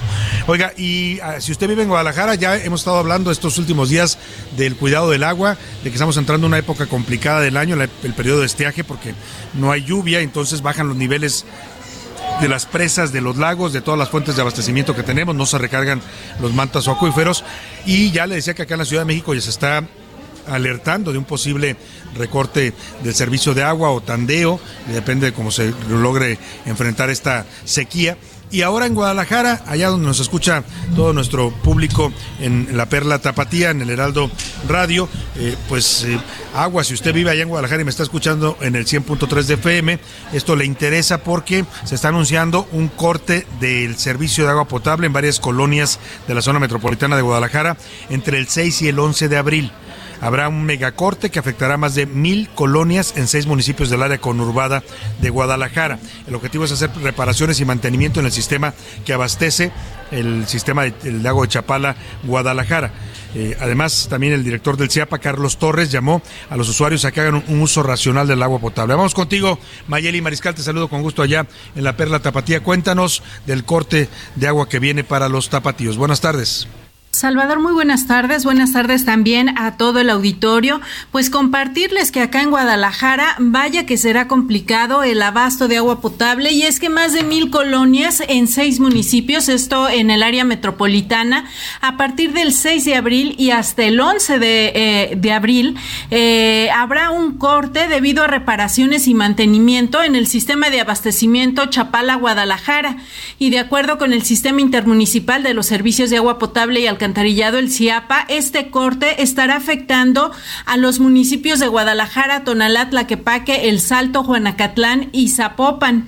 Esto, repito, a partir del jueves 6 de abril y el viernes 7 de abril es cuando se llevará a cabo estas eh, labores de mantenimiento como parte del plan operativo de este año y eh, de a poco se comenzará a recuperar el abasto de agua potable.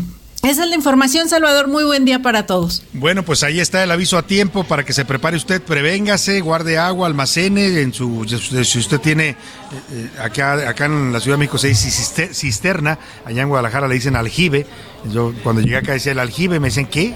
El aljibe, así se le llama ya a la cisterna donde la gente almacena agua, pues hay que prevenirse pues por este corte de agua que va a durar cinco días en plena Semana Santa, además allá en la zona metropolitana de Guadalajara. Y es que en estos momentos el lago de Chapala, que es el principal sistema de abastecimiento de agua a los tapatíos, está en un nivel de 59% por el periodo de estiaje, y la presa Calderón, que es el otro sistema complementario, tiene un 65%. Así es que a cuidar el agua, amigos, allá en la perla tapatía y a prevenirse para este megacorte de agua el próximo 6, del 6 al 11 de abril. Oiga, vamos rápidamente a los deportes. Por acá anda ya el señor Oscar Mota. Bueno, allá en cabina, yo le decía que estamos nosotros ubicados acá en el Camino Real, el Hotel Camino Real de Polanco, asistiendo al quinceavo Congreso de los Jóvenes de la Universidad Panamericana. Impulsa el hoy y forma el mañana. Vámonos con Oscar Mota y los deportes. Los deportes en A la Una con Oscar Mota. Señor Bota, ¿cómo está? Lo saludo con gusto allá en la cabina. Mi querido Salvador García Soto, ¿cómo estás? Te mando un gran abrazo. Hoy un gran día para ganar. Eh, quiero mandar un saludo muy especial, querido Salvador, amigos. Eh, principalmente, bueno, a mi señora madre, mi mamá, por fin ya tuvo la oportunidad de ser operada hoy en la mañana. Salió bien. Tenemos ahí, obviamente, el asunto. Yo creo que en un par de días más nos lo estarán entregando. Y en particular, querido Salvador, este saludo, pues, para todas las personas que nos están escuchando, que están en hospitales, eh, obviamente, pacientes, todos los familiares que a lo mejor están esperando noticias de ellos.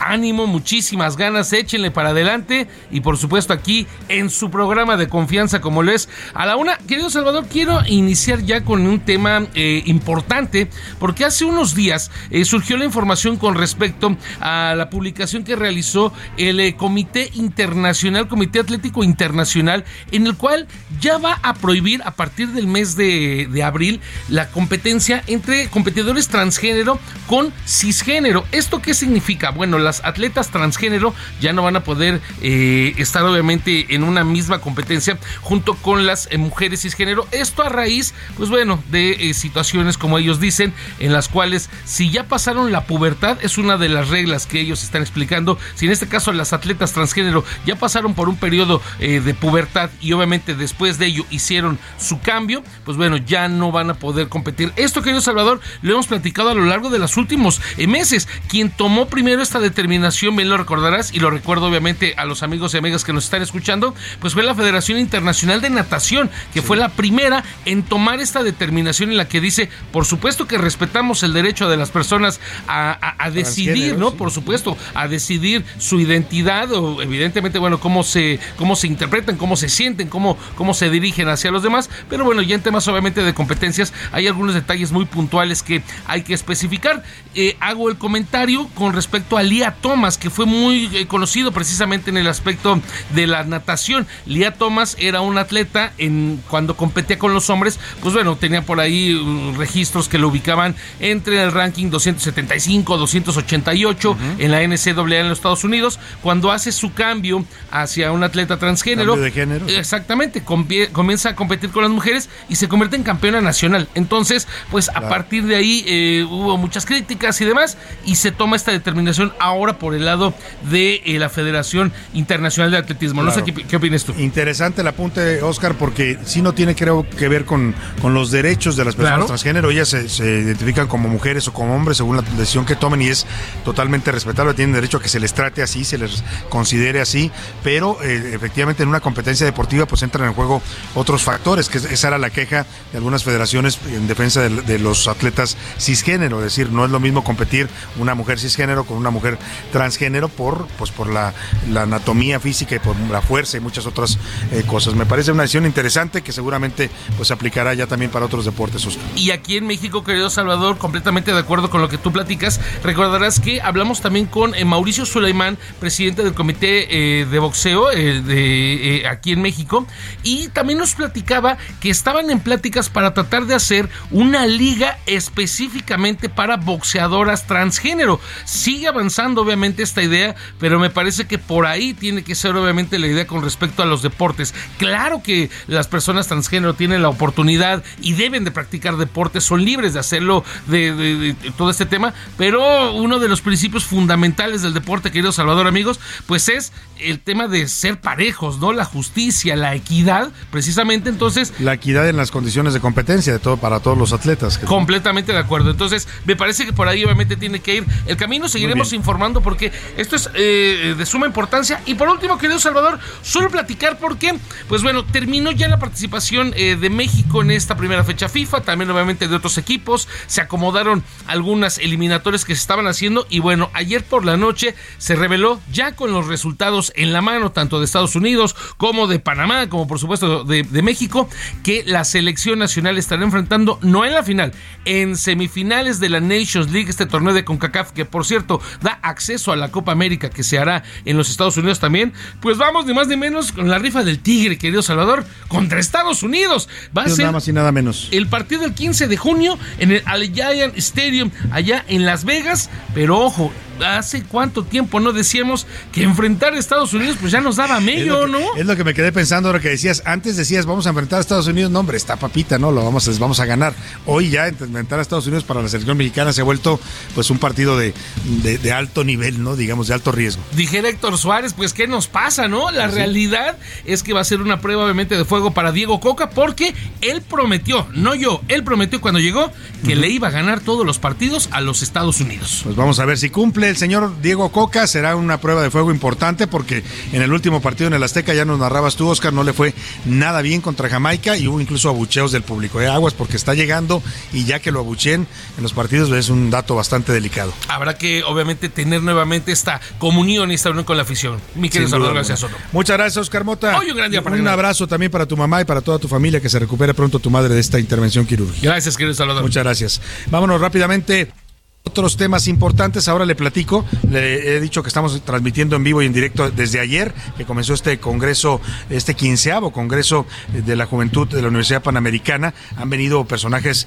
muy interesantes. Arrancaron el día de ayer con la jefa de gobierno Claudia Sheinbaum. Ha estado presente Lázaro, K, Lázaro Córdoba, Lorenzo Córdoba, perdóname, el presidente ya casi saliente del INE, Julio Escalante. Estuvo también Mauricio Sulaimán del Consejo Mundial de Boxeo, Mauricio Curi, el gobernador de Querétaro. Querétaro, eh, bueno, eh, muchos, muchos eh, conferencistas importantes, de, Arturo Saldívar, el ministro de la Suprema Corte, estuvo participando el día de hoy, hablando con, con, los chavos, ya se volvió tiktokero también el señor Saldívar, sigue siendo ministro, a pesar de que ya no es presidente, Eduardo del Villar, conferencista que habla de la salud, habló de la salud mental, van a clausurar hoy por la tarde con el doctor Santiago García Álvarez, que es el rector de la Universidad Panamericana en el campus de México, y también el maestro Santiago Tabuada, viene el alcalde precisamente de Benito Juárez, que por ahí es uno de los aspirantes fuertes a la jefatura de gobierno en 2024. Y precisamente hace unos minutos ya concluyó su ponencia uno de los invitados a este foro. Le decía que ellos, los jóvenes invitan de todo, ¿no? Desde empresarios,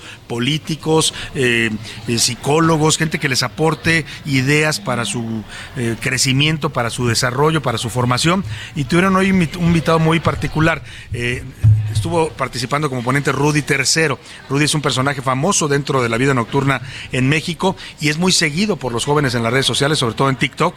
Fue gerente por 15 años del Baby O, esta discoteca mítica de al Acapulco de los 80s y 90s y durante más de 22 años ha, estado en el, ramo de la vida nocturna, manejando algunos antros y bares. Hoy en su canal de TikTok, que tiene más de 1.3 millones de seguidores, y en Instagram 143 mil, también da tips para los jóvenes y por eso se ha vuelto tan popular entre ellos. Les dice cómo cuidarse eh, cuando salgan a, de noche, cuando vayan a un antro. Vaya, cómo se cuiden en la vida nocturna, me parece que es un tema bastante importante para los jóvenes. Bienvenido, Rudy Tercero, qué gusto tenerte aquí. Encantado de la vida de estar aquí con ustedes, muchas gracias. Oye, platícanos, ¿cómo surge esta idea de aprovechar tu experiencia en un ramo como es la vida nocturna, los bares, los antros, las discotecas, eh, para pues darles estos consejos a los jóvenes?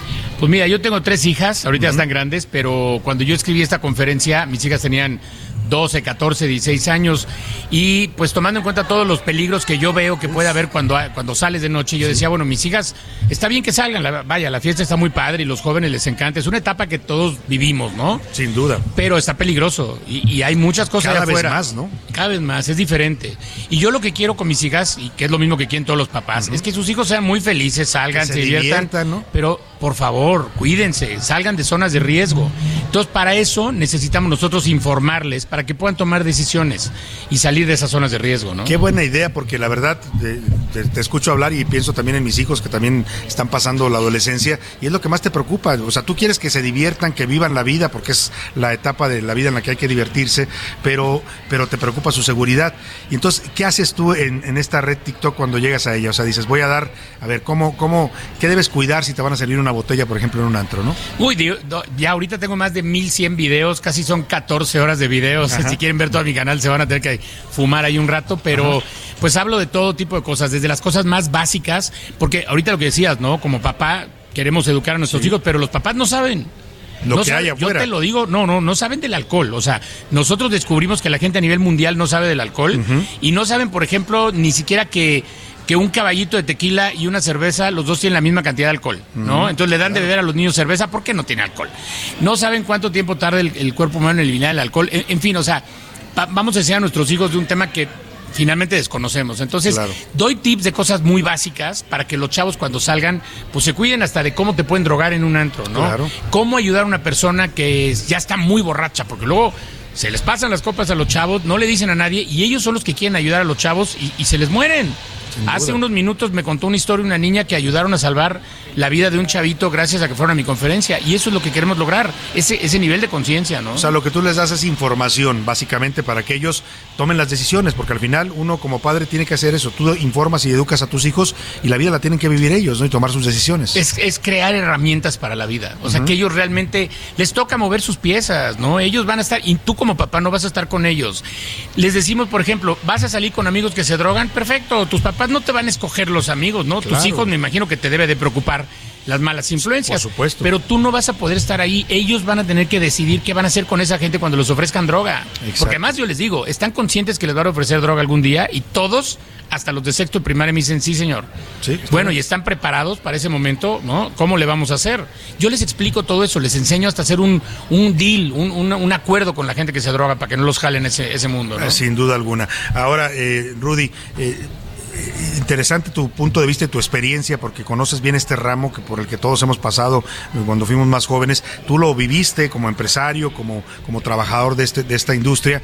Eh, ¿Cómo ha, cambiado? Porque ya lo decía hace rato, la vida nocturna en México ha evolucionado, no necesariamente para bien, si bien hay mejores opciones de diversión, de entretenimiento.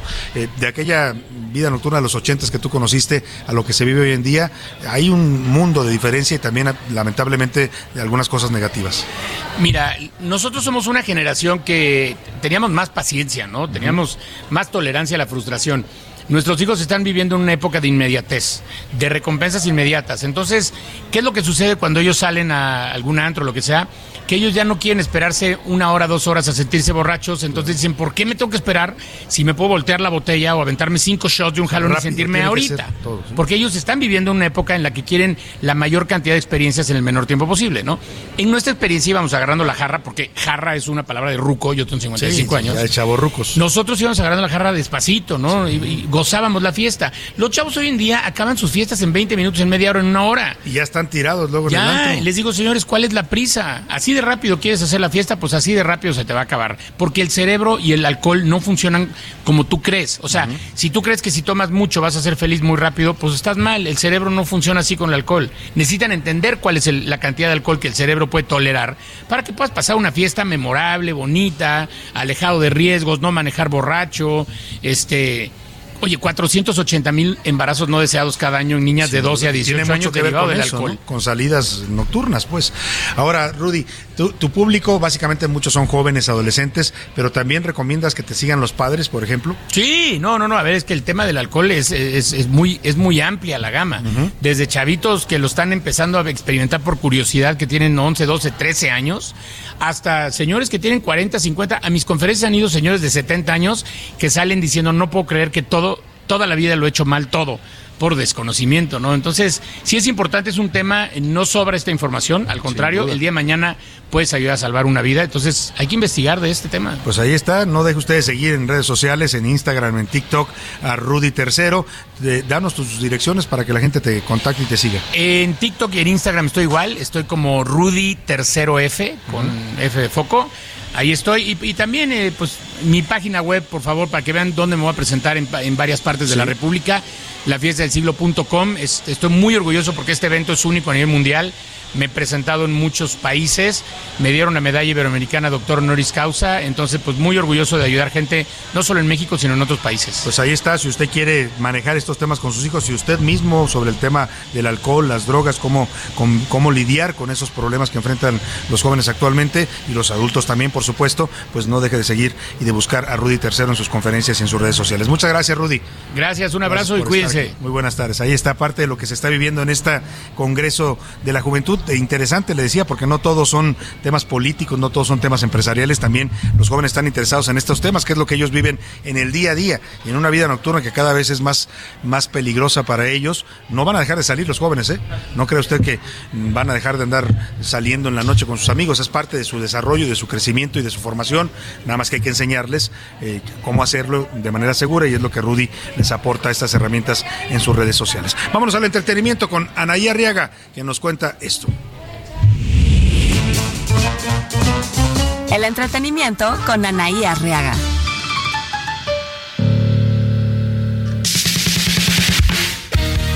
Y Anaí Arriaga, ¿cómo estás? Muy buenas tardes. Mi querido Salvador, ¿cómo estás? Excelente miércoles, el ombligo de la semana. Recuerden, pórtense muy mal, pero cuídense muy bien. Yo soy su amiga Anaya Arriaga y nos vamos con las breves.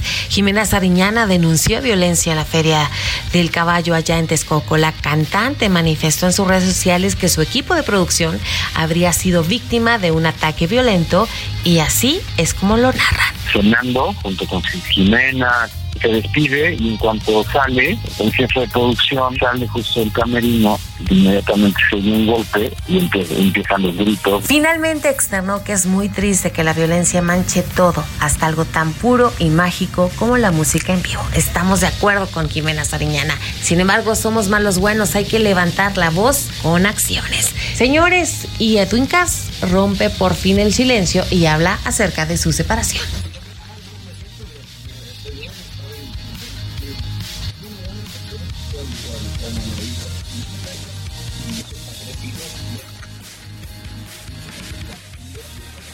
Sí. Dice un viejo y célebre refrán. La burra no era arisca, la hicieron los palos. Señores, señoras, que tengan una excelente tarde. Gracias por dejarnos acompañarle. Muy buena tarde también para ti, Ane- Anaí Arriaga, y para todo nuestro público. Me queda tiempo solamente para decirle gracias, que pase una excelente tarde. Quédese con Adriana Delgado y el dedo en la llaga. Todo este equipo lo esperamos mañana a la una. Por hoy termina a la una con Salvador García Soto. El espacio que te escucha, acompaña e informa. A la una con Salvador García Soto.